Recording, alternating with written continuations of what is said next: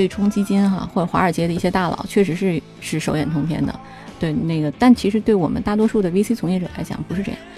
钱现在市场上有的是，刚才我讲了，市场上现在有一万多家 VC，大家都有钱，为什么拿你的钱？我我们自己内部一直在检讨，就是我们为什么 miss 掉了拼多多？按理说我们投电商是投的非常好的，因为我们手里有有阿里巴巴有小红书啊，对，就是我们我们还有 Wish，就是这样的独角兽。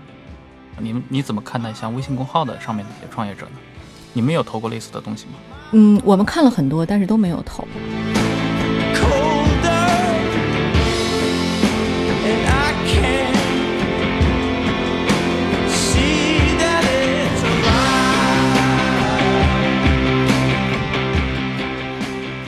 各位听众，大家好，欢迎收听本期的《忽左忽右》，我是陈远良啊。今天杨一不在，所以我们请到了我们的朋友小谢来客串主持。然后我们这一期的嘉宾呢，啊，是我的另一个朋友 Lily。嗯，Lily 姐你好，听众朋友们大家好，主持人好。呃，我是来自 GGV 纪元资本的市场副总裁 Lily，我在 GGV 主要负责我们亚太区的市场工作以及我们被投公司的投后管理工作。GGV 呢是一家管理六十亿美元的 VC 股权投资机构啊，我们现在在中国和美国一共有四个办公室，主要的投资方向呢是中国的互联网和高科技公司，就是大家平时呃可能日常会用到的很多，应该都是我们投过的 portfolio。嗯，比较有名的是在我们在两千零五年投资了阿里巴巴，后来呢我们投资了像去哪儿、Airbnb 啊、优酷土豆、滴滴打车等等。去年我到去年才看了那个很流行的剧，那个《欢乐颂》，结果发现里面有一个主角，就刘涛演的那位 Andy，他的人设就是一个啊金融精英啊，但是在剧中呢就会出现一些金融行业内的人看来就是很匪夷所思的场景，比如说里面 Andy 就会呃好像拥拥有无限的资源，可以去随意打垮一些他他认为有必要。比如说她男朋友的父母的一些公司，她会去给她做空之类的，呃，这明显很多东西是属于编剧的一些脑补啊。嗯，但是我觉得反映出来一种社会对于 VC 也好，对于投资人也好，边的一个印象，觉得好像你们非常强势，你们好像一直扮演的是那种就是操控这些资本啊，然后就就不是特别正面，尤其在在在媒体语境里面经常会这样。对，你们的一个真实生活到底是什么样子呢？其实你这是一个好问题啊，就是呃，我恰好是遭遇了两个极端的考验。就是一个极端呢，是就是这个一线城市或者以北上广深为代表的我的同学或者我身边的这个朋友们，他们认为就是跟你的这个观点是类似的，他们认为 VC 是一个手眼通天、这个拥有无穷能量的这么一个工作。还有一部分是我老家的亲戚，然后呃三四线城市，然后他们呢恰好是相反的判断，他们觉得这个行业跟 P to P 没有区别。对他，他他分不清，分不清这个投资、股权投资、二级市场投资或者什么的，这这种这种区别，就是每次我一过年回家哈，就老家的亲戚让我推荐股票，对，其实我也真不懂啊。其实他是这个 VC 这个行业，就是因为它过去是一个太狭窄的行业，嗯，即使到现在，其实从业者也不多，那个看起来就很神秘。加上又有像什么门口的野蛮人啊，没错，什么这些，就是大家被一大堆的这个这个书籍给洗脑了，觉得它是什么样？呃，也许对冲基金哈，或者华尔街的一些大佬确实是是手眼通天的，对那个，但其实对我们大多数的 VC 从业者来讲不是这样，我们和普通的上班族没有区别，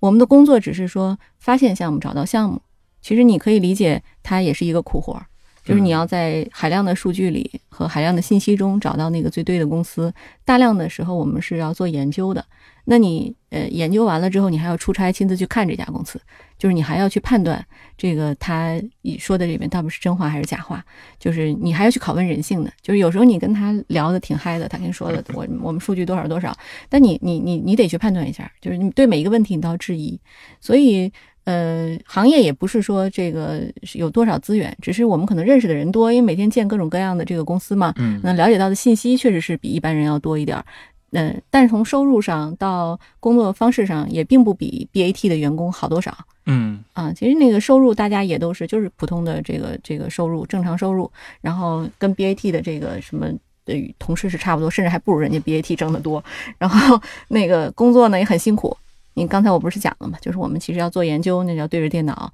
那你要出差要看项目。像我的话，嗯，你看我是一个孩子的妈妈，就是我还不是做一线投资业务的，我主要是负责基金的市场品牌和投后的管理。那其实你就要去公司去看，要去拜访，就是已经把最拷问人性那部分，我们同事已经解决掉了。那我其实要做的是帮助公司在成长。发现公司的问题，帮他找到资源。就是这个工作也要求我大量的出差。就是我女儿才九个月，我是差不多女儿三个多月，我恢复到那个工作状态，然后就一直在出差，平均以这个一周北京一周外地的这个节节奏在出差，其实是挺挺辛苦的啊，也也并没有那么就是像像电视上演的那样，对，完全不是这样。就像什么美剧什么《Billions》这种。剧里面表现出来那种啊，有有既有聪明的大脑，又有非常就无限膨胀的野心，又能把它付诸实施，这种。对，说到这个问题，其实有意思哈，就是说，呃，为什么大家会对 VC 有这个印象？确实是因为 VC 行业的人是这个市场上应该是最聪明的人之一，起码在应届毕业生这个角度，我们要找到这个市场上最具潜质的人，通常是来自于藤校啊，来自于这个清北。嗯，也很少有这个超出这个范围里的这个毕业生。然后呢，这个藤校清北的学生呢，一方面是因为他学习能力强，啊，我们当然不是说其他学校就不好或者是怎么样啊，更多的是因为呃学校已经帮我们做了筛选，就是起码说我们去减少了去试错的成本。第二呢，就是呃这个行业呢确实是有很多机会，你可以接触到大佬，比如说我们去。呃，我们自己像我们自己投资 portfolio，刚才我们讲了这么多啊，那其实你就要经常跟这些 portfolio 开会，然后你要跟他们了解数据，然后你就比一般人要多了一个一个更更近的渠道，起码我是你的股东之一，然后你愿意跟我聊一聊，所以这个对年轻人来讲非常有吸引力啊，所以很多年轻人呢，就优秀的年轻人就愿意往这个行业里，这个呃，到我们这个行业来来工作。对，好像长期以来也一直都是，包括我看到很多美国的媒体，从八十年代以来就是了，就是很多年轻人，尤其是藤校出来的，呃，东海岸的那些年轻人，就以去华尔街当成一个目标嘛。包括这方面，迈克尔·刘易斯写过很多这样的书。呃，其实他们的一个驱动力，无非就是，比如说我学物理的，我去当一个，呃，我 MIT 出来当一个火箭工程师，可能我赚的钱比我在华尔街的同学可能要只有他的十分之一或者五分之一。嗯。呃，你觉得确实是因为你就是在这个语境里面，是因为他们去华尔街收入收入高，那在中国也是这样吗？对，其实很多人做 VC 哈，一开始的时候，年轻人可能是确实觉得我们收入会挺高的。但是呢，也也确实不低啊，就是可能比一般的那个刚毕业的大学生要肯定比做媒体高，对 应该是吧？我不知道做媒做媒体挣多少钱哈，像您这种不好说了。就是，嗯，他是确实是一一那个一入门的收入确实是还还不低的，所以很多年那个这个一开始年轻人吸引他们的可能是这些地方，但是最终留下来做得好的，真不是因为钱，就是是因为好奇，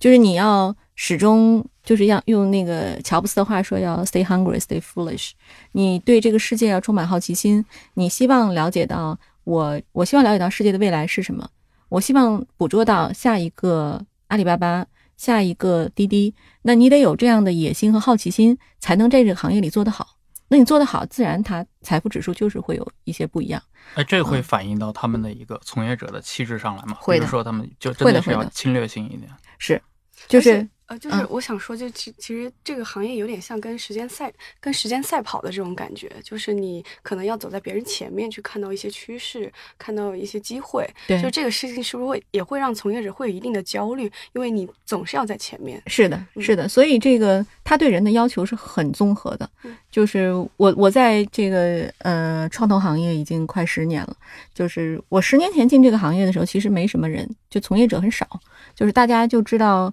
沈南鹏知道熊小哥，知道付继勋，对，嗯，然后知道童世豪、李宏伟。但是你现在就是你，你再去市场上一搜，有一万多家各种各样的 VC，所以他也经历了一个通货膨胀，对他也有一个这个洗牌和淘汰的过程。但是最终呢，为什么就是头部还是就这么十几二十家，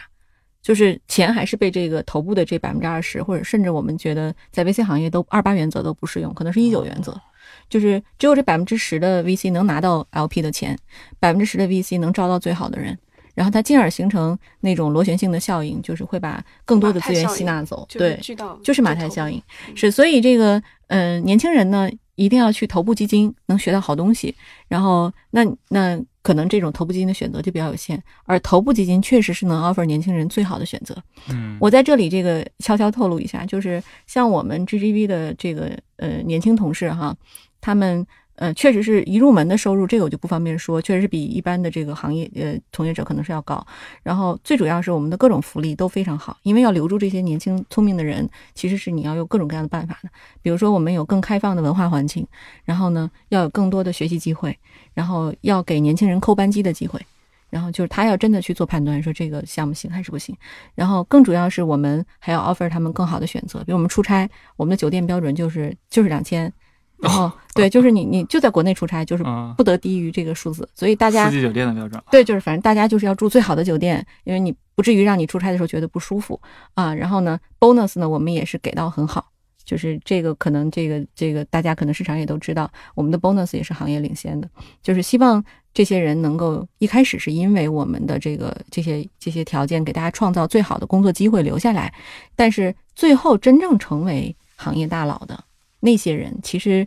他们还真的就是因为热爱这个事儿。嗯因为你你你看这个 VC 我们的这个这个财富分配标准哈，它它是很就是天天就是天壤之别，就是你做得好的那些人，他能分到 carry，那个被称为这个我们叫 carry，就是其实就是像像创业公司我们可以理解它是期权啊，就是你到基金退出的时候，你可以分到一大笔钱。那其实你经历一个周期，基本上你业绩够好，你就可以财富自由了。那这个财富自由之后，为什么很多人还在拼命的工作？那如果说我缺少对这个事情的热爱，缺少对这个世界的好奇心，我可能就就就撤了，我就不干了。对啊，还有一些人呢是压根儿就没熬到这个阶段，可能还能看到这个成功。有一些就觉得我太累了，我每天都要出差，而且每天都要拷问自己。我每天跟我这哥们儿聊挺好的，为什么他骗我？他数据是假的 啊？对，这我我去年看好的共享单车，为什么今年这个就变成那么多家，就变成这么一两家了？什么情况？所以就是他他整个的这个心理素质也要非常非常要非常过硬，嗯，就心态如果不好，就是你很可能就是崩掉就崩了，这真的是，对，就我我还见过有我们这个行业的人去写写公号的，就是就是就是就是发现我我做投资可能没做好，但是我写公号写的非常好，哎，也人家创业也成功了，对吧？嗯，就是 VC 行业的这个这个很多投资人最后就做到一半就发现手痒，哎，我我其实我我 maybe 我也可以去创业嗯、也许我也可以加入一家创业公司。比如说像那个今日头条的那个，呃，有一个合伙人，他就原来是百度的，啊、嗯然后就做投资的，然后这个还有什么好多这样的例子。我倒很很好奇一件事情，就是你刚才提到了，其实你们在比如说吸纳年轻人方面会不遗余力的下本钱，嗯包括从各种福利上来说，嗯呃，当然我们也知道啊，就是那你们的这些人员构成从哪儿来的呢？因为过去中国，尤其中国的家长会说，哎，孩子高考了，那赶紧读金融系。对，呃，你们的这些比如说人员，真的都是从比如说金融方向的专业来的吗？不是，不是特别有意思。嗯、v c 啊，它是一个非常传统的行业，就是它跟投行有点像，就是你可以学金融知识啊，但是那个金融知识，你这个 Excel 表，你你你只要会用 Excel 表，会用一些基本操作，然后你再有个半年左右的实践，你大概就就知道是怎么回事儿。但更多的其实是来自于传帮带，就是我我我们有一套独特的这个判断办法，我们有一套独特的这个判断这个人这个事儿，然后呢，整个这个团队的一套的这个这个非常综合的东这个理论体系，但这个没有办法，就是它它直面化，基本上没有一家 VC 能够成功的实现说，我把我的投资理念。就是就就就写成一个什么 Bible，大家就按着这个嗯办、就能做好投资，还真不是。所以得得用一个 case 一个 case 来是要要。对对对，所以他的这个对人的要求呢，就你学金融出身，其实也未必能做得好投资。嗯那个我举个例子啊，那个我们的合伙人里，像呃那个呃付继勋，他本身就是学计算机出身的，他在惠普做工程师做了好多年。呃，李宏伟是学战斗机设计出身的，嚯，嗯，战斗机设计对酷。对，他是就是在新加坡那个学这个学习，然后又去美国，然后如果我没记错，他应该是康奈尔大学毕业的，然后他就是学战斗机设计，所以他现在就看高科技啊，就看什么无人驾驶，然后就看这个呃像这个六足机器人什么硬件因为，他从工程师这个身份出来的话，他就能看得懂。没错。然后我们还有一些背景的同事是学，就是学什么呃人工智能啊、学计算机、学大数据，然后这样他才能去跟，因为你有这个背景，你才能去找到对应的项目，你知道趋势是什么，你不会人云亦云，这就有独立的判断。还有一些同事呢是学什么，呃，我们还有一还有同事是学传媒的嗯啊，因为学传媒的人获取知识的这个就获取知识的渠道可能跟别人不一样，获取信息的渠道比较多样。然后，哎，这个同事他做投资也做得不错，啊，然后还有学学经济的肯定是有，嗯然后学外语的就学什么的都有，它跟会计什么的这类行业还是很不一样。不一样不一样。对，它主要是你学习能力和这个获取知识的渠道，甚至我们讲叫社交能力嗯或者研究能力，对这个是有要求。所以是不是意味着很多，比如说在硅谷有很多人，他本身是一个可能阿斯伯格综合症的患者，不善于社交，但是我能缔造一家伟大的社交网络公司。嗯，但这种人可能是不是在投行就不太适合，或者在在这种投资机构就不太适合？嗯，一定程度上是的，因为你要跟人打交道，你要跟人聊，就是因为你坐你对面的是一个活生生的人，是一个团队，就你要了解这个生意好不好，这个人对不对，你是要跟他有有有这个有有一个 social 和对话过程的，所以这过程当然是一个双向选择哈，很有意思。就是如果是比较那种比较热的项目，或者是比较技术范儿的那个创始人，他觉得你什么都不懂的时候，他就不跟你聊了。嗯，对，对他觉得你你你你钱现在市场上有的是，刚才我讲了，市场上现在有一万多家 VC，大家都有钱，为什么拿你的钱？拿你的钱，一方面是你真懂我，就是兄弟，你看得懂我的这个生意是怎么回事儿，然后你你能你能跟我一起同舟共济，能走得更远。第二是咱俩这个气场得搭，就是你别因为公司总要有遇遇到困难的时候，总要有什么的时候，我你就像我的这个团队的成员一样，我可以坐下来跟你深入的去聊，可以你可以帮我想办法，你有更好的资源帮我解决这个问题，所以那个还真不是说你就是呃你光有钱就行的，所以就是比如说一个好的 VC，它可能就是更像是一个陪伴创业者一起成长的这种这种感觉，而不是说我在早期我就一直一定你要去赚多少一定是。一定是，就是，所以你看，基本上每家 VC 的这个 slogan 都差不太多，嗯。啊，什么创业者背后的创业者，什么让梦想触手可及，就是他都想表达的是一种友好的、平等的态度，嗯，对对对，实际上呢，也确实是。为什么就是大家会觉得好像呃不平等啊、原因是因为可能因为我我们是资方，就是资方给人感觉就是就是咱们过去中国人的这个印象里啊，就是谁有钱谁腰杆硬，没错，啊，对，所以会有这样的偏见，但其实其实并不是，我们是平等的合作方，我们尊重这个创业者，创业者也尊重我们。嗯，嗯，当然就是你如果呃创业者对我们表示尊重的这个办法，可能就是我真的把生意做好，我全心全意去做了。那至于成败呢，我们都希望他成，但如果是真的有要要败了，那我们就一起想办法让他败的更体面一点。嗯你刚说到很多，就是你们公司有很多年轻人嘛，但是因为嗯现在的话，尤其互联网这波创业玩法，基本上几个月就变了一次，嗯对吧？很多嗯现在可能有上千万用户的，我可能我一个月前还没听说过。呃，你们作为 VC 的来看的话，你们会不会，比如说在 VC 的管理层有有没有那种焦虑，觉得自己跟不上了？嗯，对，我觉得焦虑永远有，然后你也不可能永远跟得上。所以你的团队结构上就要要要年龄上要有分层，嗯，就是你要有九零后能看得懂这些生意的人，就他们能够 reach 到更年轻的声音。就我举个例子啊，比如说像我我自己团队，对我的两个同事，呃，一个做媒媒介的，一个做内容的。那个媒介那个同事是八八年的，内容那个同队同事是九三年的。我们俩在这个公众号的选题上就经常发生分歧，这可能是二位比较比较这个擅长的领域啊，就是因为它涉及到我们传播的这个介质嘛。那这个通常来讲，只要我定的选题，就一定会扑街。比如说，就是直接反映在阅读量上。一定是对，就是阅读量就会扑街。比如说这个，我定了这个有一个选题，就是前一阵儿我看那个，就是有一个非常重要的事件，嗯、就是红鳟鱼被列为三文鱼了。啊，那这个事儿，红鳟鱼到底是不是三文鱼，于我来讲是一个很重要的事儿，就是因为我本人是这个吃日料的，然后呢，我觉得这个这是关系到普通老百姓生活的。对。然后，因为我也是个妈妈，我对这个健康更在意。是，那那但我那个同事就觉得说，丽丽姐这个话题一定没有人看，因为九零后不关心红鳟鱼是不是三文鱼，但是他选的话题呢，就是比如说他选了一个我觉得，呃，可能没人看的话题，像我们前两天发了一个，就是叫外企这样说话。嗯，啊、我觉得这个好低质啊，就是里面因为它主要讲的是一些场景啊，就是那个那个文章 对什么中英文结合啊，或者是什么的一些就嘲讽现在都市人的那种布尔乔亚式的生活的对事。对对对，就是他是那个东西，我觉得肯定没有人看。结果嗯就出乎意料的是，那篇文章阅读量出乎意料的大，嗯就就是年轻人会觉得哇，好有共鸣啊。所以在这个话题上，就是我和我的同事，我们是一个很很典型的例子，在 VC 里，嗯。就是我们现在看社交啊，就是九零后社交，每周我例会看听同事们提的那些案子，我说实话，有好多我都我都完全搞不清楚那个产品逻辑是什么。以我的角度，因为我我今年已经快四十了，就是我很难去理解有人会闲到去干那样的事儿嗯，对，啊。就我觉得这个就像我一开始看不懂那个快手是一样的，sorry，对，快手当然是一家非常好的公司啊。就我确实是搞不懂，怎么会有人闲到去精卫填海啊，什么愚公移山，就他们有啊，快快手三大是吗？快快手快手四大闲人，四大闲闲人，对，就是我谁会去看，而且还会真的有人打赏。但这个就是就是他就是九零后的那个，就是九零，甚至我们讲是说，就是那种年轻人和普通人的心态。对，那个我我非常这个负责任的讲，就是北上广深的白领不是普通人嗯，啊，就是北上广深的白领其实是对，它是独特的一个生态。其实它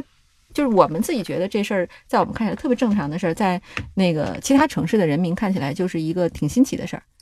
对，其实断层是很严重的，就是，对我们之前就是也去就是。就是更下沉的市场，然后做过调研嘛，你就会发现，其实你在一二线的人想的事儿，跟三四线、五六线的人想的是截然不同的事儿。嗯它这个我觉得反映在文艺圈里面，就是我们看到有些电影，比如说《前任二》这种电影，我就会认为谁会去看呢？我身边没有人看，而且，但是你会发现它他妈十几亿票房，但这些真的就是三四五六线城市的人贡献出来的票房。是对，就那个我我们自己内部一直在检讨，就是我们为什么 miss 掉了拼多多。按理说我们投电商是投的非常好的，因为我们手里有有阿里巴巴有小红书啊，对，就是我们我们还有 Wish，就是这样的独角兽，而且我们的一个管理合伙人那个童世豪，他本身在美国那个苹果榜单就是 App Store 里 e-commerce 这个序下前二十名里有四家是他投的公司，就是他很懂电商，也懂电商的逻辑。为什么我们大家这么多人这么多聪明人 miss 掉了拼多多？是因为我们没有一个人是拼多多的用户，就是这就是一个问题，就是我相信全整个 VC 行业都在检讨啊，就是没有看懂拼多多的同志们，是不是要重新考虑招一批？没错，这就是我刚刚很想问的。你们一直坚持从藤校、从清北招人，这就一直保持一个精英化的。对就你们要有用户体验观，就是更下沉的人。是是，就是可能要有一批这样的人去干这个事情。就哪怕说我我我依然我坚持要招藤校，或者说我坚持要招清北，但是呢，我这个同事他得能杀下去，真的去做嗯调研。就我前两天就是看见一个媒体报道，就是有一个也是 VC 从业者，他就真的去跟那个蓝领的那些人对一起嗯生活、一起工作，看看他们的想法。这其实是特别好的一个实践。其实对于 VC 来讲，我们因为不是一个人力密集型的行业，嗯，其实本来是应该大家常规要做的事情就没有办法去完成。但是如果说我们有这样的呃，就是体验官们哈，他能去做这样的事情，我相信其实是能帮我们找到很多很好的 case 的。嗯，那个我本人因为这个是一个比较典型，在这个就是在消费上断代的断层的这样一个人，就我们自己投了哈罗单车，它现在应该是在呃，就是在用户量上应该也也应该是中国数一数二的了啊。可是非常遗憾，我一次单车都没骑过。就是我嗯我就不是单车的用户，就是我原因是因为就是单车最火爆的时候，就是我正好怀孕了，然后哦等到那个可以去我想骑的时候，已经那个生完小孩儿，这个 很多单车公司死了，然后剩下的车都是坏的，对所以当我想体验的时候，我也没体验着，对我就非常遗憾。可是就是很明显，就是说，就如果说我们有人能真的去试一下单车，就他真的体验一下，真的去了解这个逻辑，可能大家在投资上都会变得更更贴近这个这个用户一点儿。嗯，对，在这个事情上呢，我我个人是推荐一个人，就是他是我们最近投的一家公司哈，嗯、那个我我先不方便透露她名字，嗯 对这家公司一个 co-founder 是我见过最厉害的一个女生，就是她真的是卧底到了几十个群里去了解人性，因为她典型的是一高大上的背景啊，然后那个她很想做那种就是。那个，她做的是一个问答式的平台，那就是要了解普通人的这个这个常见问题是什么，所以她需要深入挖掘人性，被称为他们公司人性挖掘机，就是 她卧底卧底的是一些，就各种各样的群，比如说像拼多多砍价群，还有哦。像享物说砍花群，还有像一些各种各样的电商的那种，就是发电商的这种这个转发呀、嗯折扣群、红包群之类的，，呃，母婴群，各种各样的什么二手群，就是他在里边每一个群他扮演不同的角色，然后呢去体验这个群里的人民到底在干什么。啊，然后真正了解到这个生意的商业模式的本质是什么，有可能不是我们看到的。我注意到，包括像什么 Slack、像 Airbnb，里面也都是参与过对早期投资。对对对，就是我们的投资是很有特点哈、就是它是横跨中美两个市场，但是是一个团队在投，这个在全球的 VC 界也是比较少见的。嗯，因为那个像我们大家都熟知的像红杉资本，它其实中国和美国是两个不同的团队。然后呢，像国内一些比较有名的基金呢，可能在美国并没有很大的办公室，但是我们呢是中国和美国人数差不多，然后在这在投资上就比较特有特色了。比如说我们在中国我们看到的商业模式，然后我们会在美国找类似的，在美国有相应商业模式，会在中国找类似的模式。呃，比如早年我们发现了 Uber 这个模式在美国，然后但是当时我们已经投不进去了，因为 Uber 那时候价格特别高。可是当时的滴滴呢，我们觉得是有机会去看的，所以我们很快捕捉到了滴滴这个机会。然后同样，比如在美国我们投资了 Airbnb，我们就去找在中国对标的一些公司，那我们就投资了中国的途家。啊，所以这个这个像这两年可能形势会有点变化啊，因为这两年可能中国的模式比较超前。嗯比如说我们看到美国有一个叫公司叫 Wish，呃，它是就是美国的淘宝，但是美国的很多主流基金就看不懂，因为美国从投资逻辑上呢，它是自上而下的，就是我先服务那个最高级别的那一层呃用户，然后呃服务完这层用户之后，我再往下沉去拓展底下的这个普通老百姓用户。但是中国呢，正好是反的。就是我们先服务一般的老百姓，再去升级，所以这是 Uber 和滴滴，当然是在模式上就有这样的区别啊。比如 Uber 它是先有了那个 Uber Black，然后在滴滴呢，我们是先有了滴滴的出租车业务，然后打车，然后现在才有专车，各种各样的什么行政级，它正好是反的。而 Wish 这家公司呢，主流基金就看不懂的原因就是它就是美国那种呃三四线城市在买的那种东西，比如说五美元一件 T 恤，然后十美元买一块表啊、这个听上去很像美国的拼多多嘛。呃，对，模式不一样，但是产品其实是那种，就是让让低线城市消费升级的那种产品啊。在不到四年的时间里，它就呃账面价值有了七十倍的增长。它的一个投资的回报率的话，它是一种正常的水平吗？还是说，它不正常，不正常，这个比较少见。就是大多数的案子可能有个呃，像早期投资的话，有十十倍左右，十倍或者是差一点的两三倍、三五倍，就这个算是就是比较正常的一个水平。像我们其实还不是投特别早期，我们是早期和成长期都有。像这样几十倍、百倍的回报的，就已经算很好很好的了。嗯，比比如说我们历史上有一个案子，我不知道能不能方便披露哈，就是去哪儿，就去哪儿这个案子，我们从投资到最后我们退出是实现了 的回报。嗯，这个就是很高的一个那个价值回报。像徐小平老师投当时投聚美，他也是在短期之内实现了几十倍的回报，啊，你指的这个短期是短期差不多就三年到四年。三四是一个从投入到退出的一个时间。是是，一般的基金存续期是七到十年，所以这个如果说这个项目它能在三四年退出，那那就是相当好的一个回报了。像我们知道有一些公司上市的时候哈，就是我们看到它融资金额可能还不如它前一轮私募的金额。那为什么它还要上市？就是因为它很可能一个重要的股东，他的这期基金存续期到了，他需要退出，需要给 LP 回报，所以它就必须要上市，通过这个有更大的呃其他的那个二级市场的基金来接盘，实现这个价值的增长。那今年就是像其实有一个上市潮，是不是也跟就是这种就是这个原因有一定的关系？比如说就是那批基金他们是不是不是呃不是没没有是吗？对，今年上市潮是因为中国在香港的这个市场的开放，嗯就是中国的这个资本市场在香港做了一些大胆的这个调整。因为香港其实历史上没有什么互联网公司，它最大的就只有腾讯一家啊、但是这个中国的这个基金呢，是很渴望我们的这些好公司，呃，能够回到我们的自己的市场里，然后能够实现回报的。但是其实很难，因为其实我们知道，呃，从 A 股。它的这个审核机制到和美股它是完全不一样的，所以像有像我们我们所谓的那些独角兽公司，它根本就还不赚钱，它增长去特别快。然后呢，就像我们之前录过有一期那个我们自己那个有一档播客哈，叫做呃 Startup Insider，叫创业内幕。就这个里面，我们当时录过一个嘉宾叫响吴说，这家公司从成立到我们嗯现在也就是一年的时间啊，它其实用户已经实现了几十倍的增长。那就像这样的公司呢，它就是就就是独角兽。那它但它不赚钱，所以你在 A 股市场就是要求你多少年盈利啊什么这种的要求下，就没有办法在 A 股上市的。呃，很多互联网公司呢，过去不得不呃借助 VIE 架构，然后呢去到国外，让国外的这个资方来获益。那现在我们可能中国就在香港这个市场上的尝试，目前看起来还是比较成功的。啊、今年陆续有几家像嗯，我们我们知道前两天不是有个新闻吗？就是那个钟都那个那个他敲的那个钟都不够用了。嗯，啊，那个锣要两家共用一个锣，对，就是因为大量的公司都涌去香港，它的最近的一些呃审核机制啊，到它的呃一些这个审核办法上都做了一些调整和改革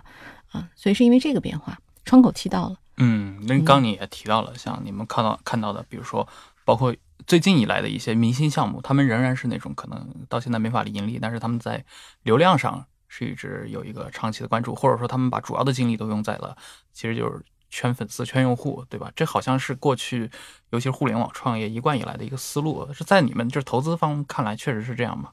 我们觉得公司还是要有盈利能力的。首先，就它不是说它就有多少用户就可以。当然呢，就是你有了流量，自然就有了盈利能力。这个其实也很容易理解，就是你现在买流量，大家都知道很贵嘛，嗯，特别是为什么拼多多成长的这么快，就是因为它利用了社交裂变，获得了免费的流量，快速上量。所以这个当有了流量的时候，那你这流量就做就可以有特别大的想象空间了。基本上我们就可以想象它未来三到五年之内，它找到合适的模式就能变现。嗯，所以这个对于 VC 来讲呢，其实，嗯，看项目的时候，呃，因为你你你现在看到这个公司，它可能还没有完全不盈利。或者说这个公司你也搞不懂，它就外人看起来可能搞不懂它到底模式是什么。所以 VC 它有一套独特的价值判断标准，比如说早期的投资，那我可能就只能赌人，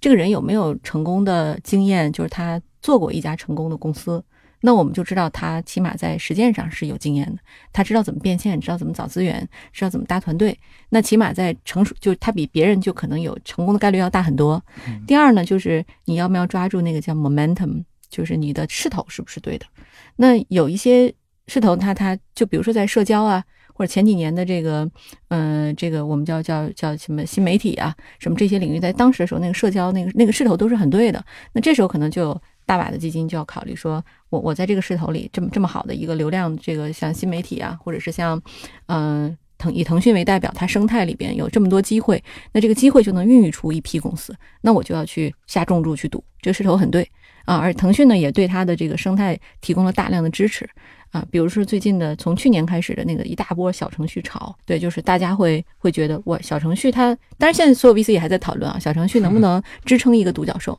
就都撑支撑一个独角兽生态，就是但都还在讨论中。可是起码说我们知道这个腾讯的这个社交流量现在是小程序是变现的这个主要手段，除了当然微信公号做媒体那一波啊，啊，对，那那。那肯定我们就是要试一下。哎，你刚提到微信公号，你们你怎么看待像微信公号的上面的一些创业者呢？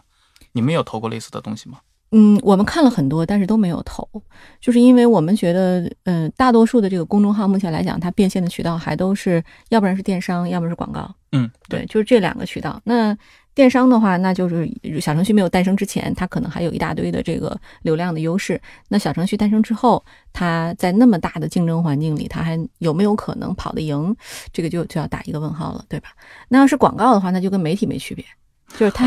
它的成长是比较稳定的。对，就是你上量之后到一个这个峰值，你很难再实现那种指数级的增长了。所以，是不是在你们的一个价值观里面或者投资观里面，觉得媒体的这种形式并不是一个好的商业模式？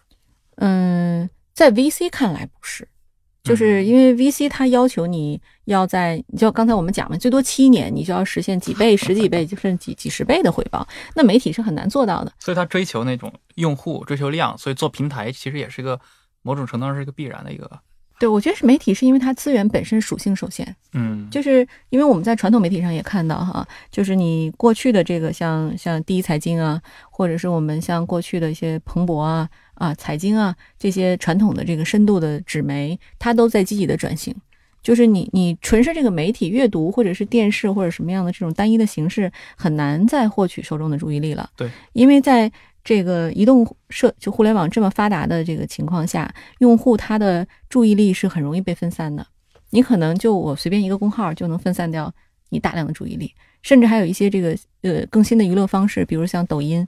啊，比如说快手啊，然后它就有各种各样的形式去分散你的这个注意力，所以这个其实是很难。嗯，包括过去传统电视台比较擅长的啊，它的电视剧，然后它的综艺。啊，自制现在其实也快要被这个腾讯和爱奇艺拿下半壁江山了，是这样，所以这个还是，所以它难度还是很大。